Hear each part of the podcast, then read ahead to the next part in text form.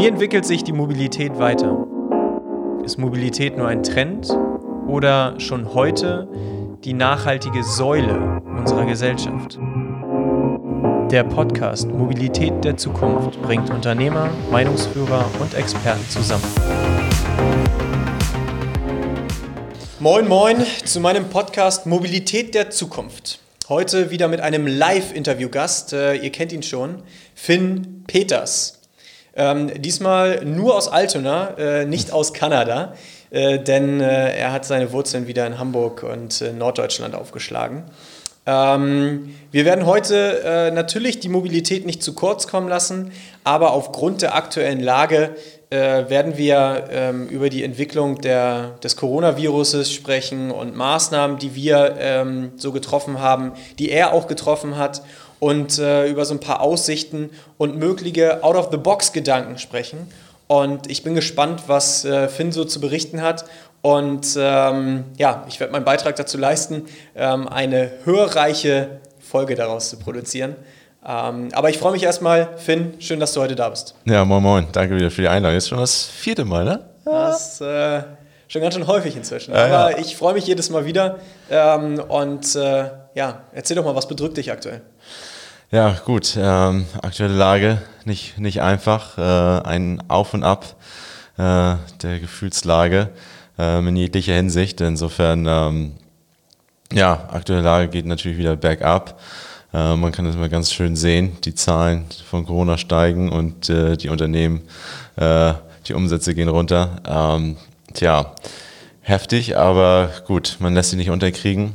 Weit, weiter kämpfen, wie gesagt, äh, momentan machen wir bei, bei uns, ist natürlich leider das Thema Kurzarbeit wieder, äh, wieder präsent. Äh, Homeoffice sowieso, Hygienemaßnahmen wieder weniger im Büro, ähm, aber dann natürlich auch äh, runterfahren, dass man einfach erstmal, ja, erstmal den, den, den harten Winter, den erstmal überwintert quasi. Also insofern müssen wir da jetzt äh, mit offenen Augen äh, durchs Leben gehen und schauen, dass wir denn da für nächstes Jahr präsent sind, einfach so, wie gesagt, mit kleinen Aktionen, Marketingaktionen, äh, mit ein paar neuen Ideen, äh, wo wir später nochmal drauf zu sprechen kommen. Ähm, ja, an den Kunden äh, dranbleiben, in der Krise sich positionieren auf jeden Fall, ähm, aber natürlich auch das Wirtschaftliche dann nicht vergessen und da einfach dann auch äh, realistisch bleiben.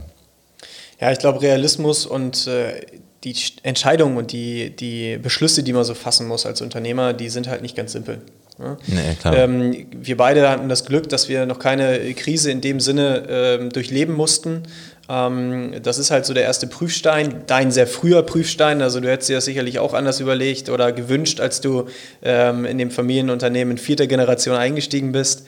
Aber äh, für mich ist es genau dasselbe. Ich habe im Grunde genommen auf meiner beruflichen Laufbahn, ähm, ich, bin, ich bin eingestiegen äh, Ende oder 2009 ähm, nach der Wirtschaftskrise oder währenddessen und für mich ging alles immer nur berghoch. So, und ich sag mal, Führung und, und Entscheidung treffen und so weiter fällt natürlich deutlich leichter, ähm, wenn es gut läuft. Ähm, und man kann über so ein paar Fehler oder Dinge, die halt nicht so gut laufen, auch gerne mal halt drüber hinweggucken. Aber wenn man sich jetzt in so einer Situation befindet, in der wir jetzt sind, dann äh, tut halt jedes Nicht-Entscheiden doppelt viel weh. Und äh, von daher, ja, wir müssen auch harte Entscheidungen treffen und wir müssen ähm, auch wieder äh, äh, resümieren, ähm, dass den Test, den wir gefahren haben und diesen, diesen, äh, diese Power Weeks, die wir eingeläutet haben, ähm, über inzwischen dann äh, ja zehn Wochen im Grunde, äh, ja, es war leider nicht das gewünschte Ergebnis, was wir hatten. Ja, wir haben ein hohes Suchvolumen gehabt im Markt, wir haben gutes Marketing gemacht, ähm, aber am Ende haben, haben diese Leads, die wir generiert haben, äh, nicht so konvertiert, wie wir uns das vorstellen. So. Haben, haben wir auch gesehen. Wir haben ja auch unseren äh, Selfmailer, so einen Flyer, einen kleinen Katalog äh, rausgeschickt äh, an ja, knapp über 25.000 Kunden. Und ähm, ja, die Buchung war natürlich auch äh, verhalten, als wir den produziert haben, Herbst. Äh, Ende Sommer war so, okay, alles klar, der Herbst findet wieder statt mit Reisen. Und sobald die Produktion fertig war und der bei der Post war, ähm, kamen auf einmal wieder die nächsten Hiobsbotschaften und kam natürlich wieder voll in die Krise rein. Ähm, klar haben die Kunden angerufen, haben einige gebucht, aber doch verhalten, teilweise dann auch wieder dadurch Stornierungen generiert, weil die gesagt haben, oh ja, scheiße, ich habe ja noch eine Tour bei denen gebucht. Also insofern, ähm, ja, und was läuft, sind halt Tagesfahrten, ne, wo Kunden einfach schnell wieder zu Hause sind. Ähm, die großen Mehrtagesfahrten oder die schönen Rundfahrten, geil nach Schottland, Whisky-Tasting-Touren, nach Kroatien, an Gardasee das sind natürlich alles die Touren, wo sie natürlich dann unsicher sind und äh, dann doch wieder schnell das äh, Heimische suchen wollen. Deswegen sind halt Tagesfahrten momentan so der, der Renner der man natürlich kein Unternehmen stützen kann zurzeit. Ja, absolut. Also ich kann es verstehen, aber ich kann, ich kann mich halt auch in die Reisegäste versetzen. Ne? Also Klar. es ist ja gar nicht so, dass ich da kein Verständnis für aufbringe und auch die Aufrufe, die aus der Politik kommen, ähm, die, kann ich, kann ich in irgendeiner Form verstehen, weil letztendlich ähm, wir wollen alle, äh, dass wir aus dieser Phase irgendwie mit einem blauen Auge davonkommen und nicht mit gebrochenen Beinen. Und äh, von daher, ja, äh, ist das, ist das für mich irgendwo naheliegend, äh, dass da ähm, diese Äußerungen getätigt werden und bei steigenden Zahlen etc. pp. halt auch wieder ähm, Ausgangssperren und was auch immer alles äh, äh, beschlossen werden ja. oder ähm, in vielen Orten halt auch durchgesetzt werden und kontrolliert werden.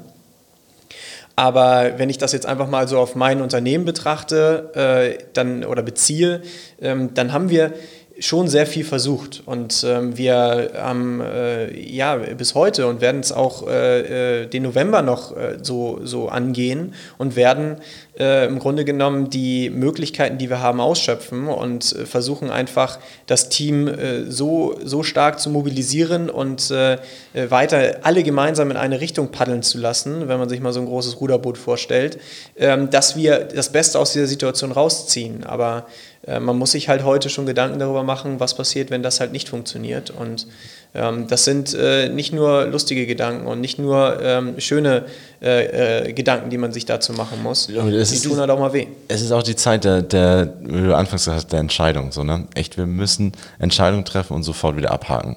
Aber man fängt natürlich an, mit den Entscheidungen der Vergangenheit zu hadern. War das richtig? Aber das kannst du jetzt gar, das ist eigentlich der falsche Zeitpunkt. Aber klar, man, wie du anfangs gesagt hast, ist immer leichter, eine äh, falsche Entscheidung zu treffen, wenn es sowieso gut läuft.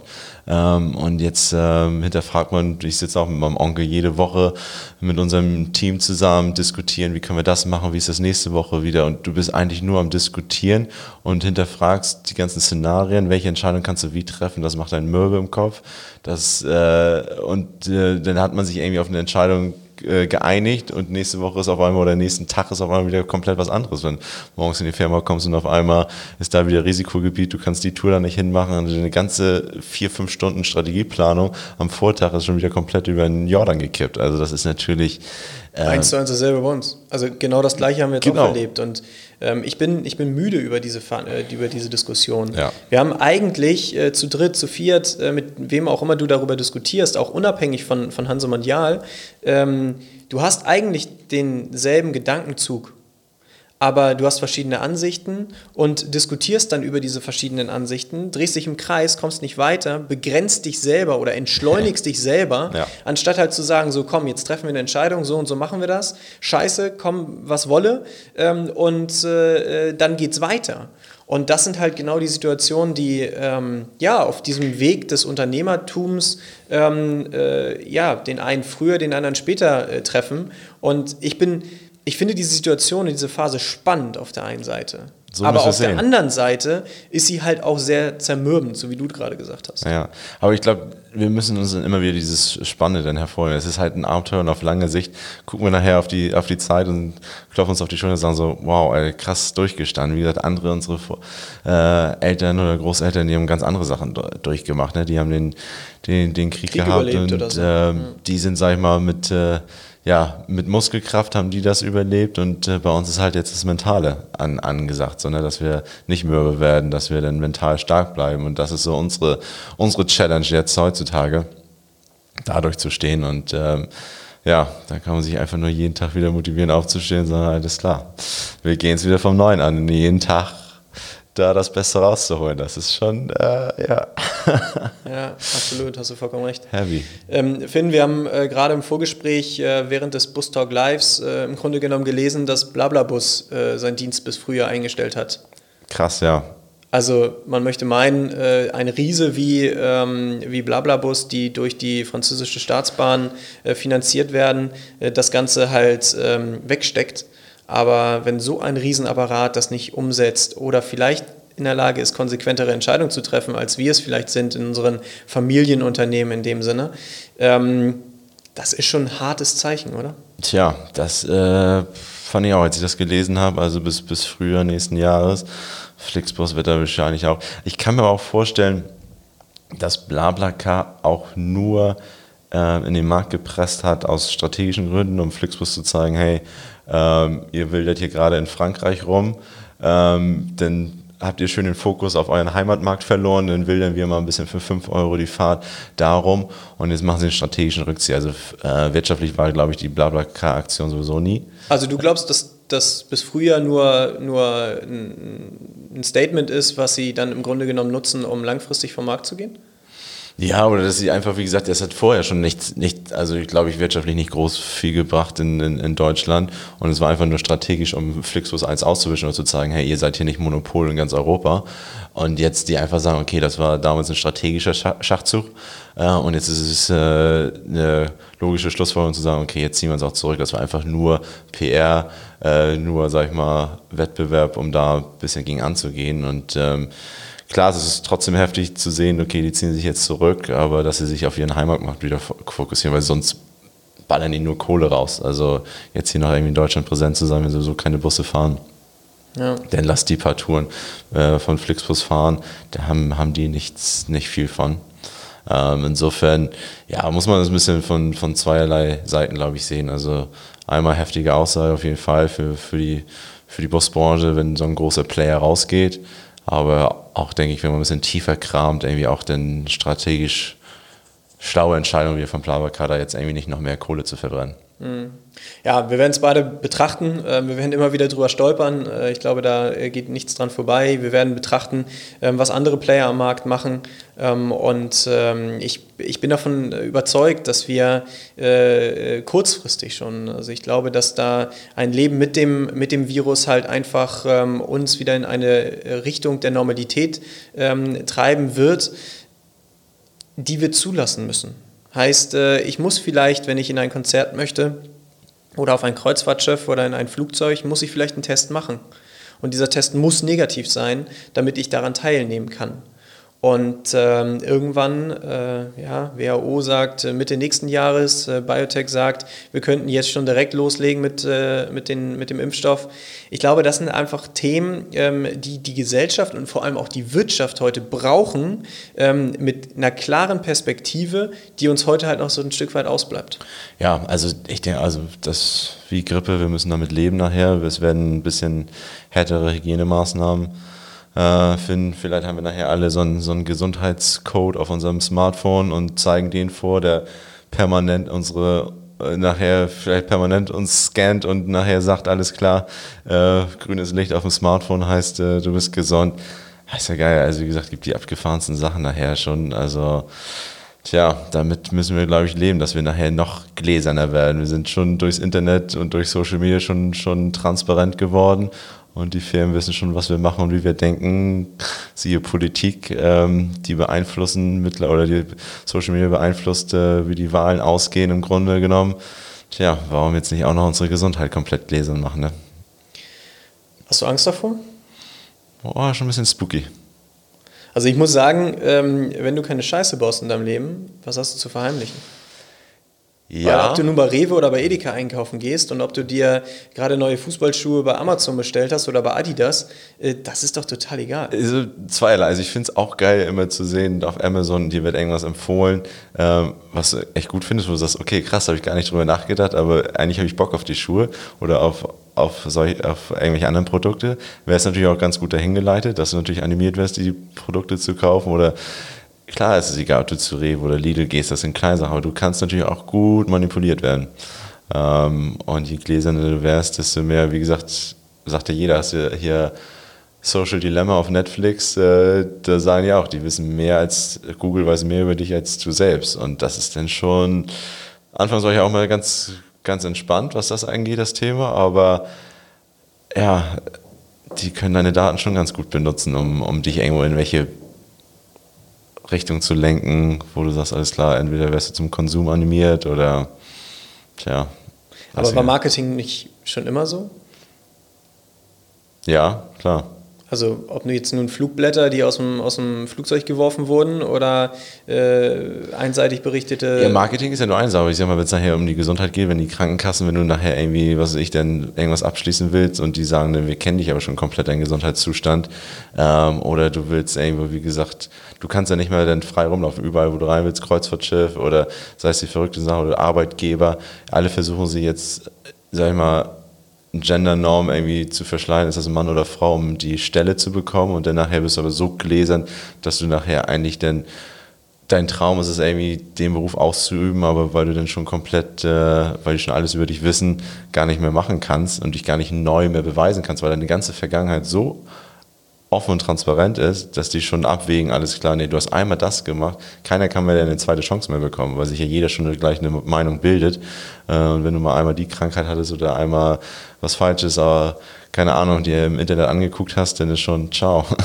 Ja, also, total, hast du schon vollkommen recht. Also auch wieder, ja, zweierlei Maß messen. So, ne? Ja, ist es, ist es sicherlich. Ähm, Finn, äh, das Ganze soll hier äh, ein Shortcut sein. Ja. Ähm, Hast du noch drei Tipps, die du jetzt äh, Gründern, Unternehmern mit auf den Weg geben würdest, die du selber umsetzt, ähm, was so die aktuelle Lage und äh, äh, den, den Horizont vielleicht betrifft, bis du glaubst, wieder Normalität einkehren zu lassen? Ja, drei Tipps. Ähm, wie immer so ein bisschen die, die, die gleichen, das gleiche Motto, ne? durchhalten, Geduld haben, ähm, sich nicht verrückt machen, was echt nicht leicht ist gerade. Ähm, nicht immer ja, gleich alles, alles glauben, erstmal, erstmal abwarten, weil wie gesagt, ja, morgen steht die Welt auch noch. Es ist jetzt nicht, auch wenn es Untergangsstimmung bei einigen ist, aber so schnell geht es dann irgendwie doch nicht. Ähm, ja, versuchen echt mit den, mit den Ängsten, mit, mit den Leuten, denen man, denen man vertraut, echt klare Entscheidungen zu treffen und auch schnellere Entscheidungen. Also ich glaube, äh, gerade heutzutage müssen wir einfach dann doch ein bisschen schneller sein. Wissen, ob es richtig ist, wissen wir gerade nicht. Eigentlich ist es perfekt, die perfekte Spielwiese gerade, um sich selber zu finden, neue zu entdecken und Entscheidungen auszuprobieren. Kann auch mal nach hinten losgehen, eine krasse Entscheidung, aber du, in dieser heftigen Zeit weißt du es gerade eh nicht. Also eine Entscheidung treffen, analysieren und dann äh, daraus lernen und dann abhaken. So, und ähm, das ist so, was wir versuchen jetzt gerade, also auf, auf lange Sicht erstmal ähm, ja, runterfahren, durchhalten und dann schnelle Entscheidungen treffen. Ja, vielen Dank äh, für die doch, glaube ich, cleveren letzten Worte. Finn, es wird nicht das letzte Mal sein. Danke dir. Bis zum nächsten Mal. Bis zum nächsten Mal. Alles Gute. Ciao.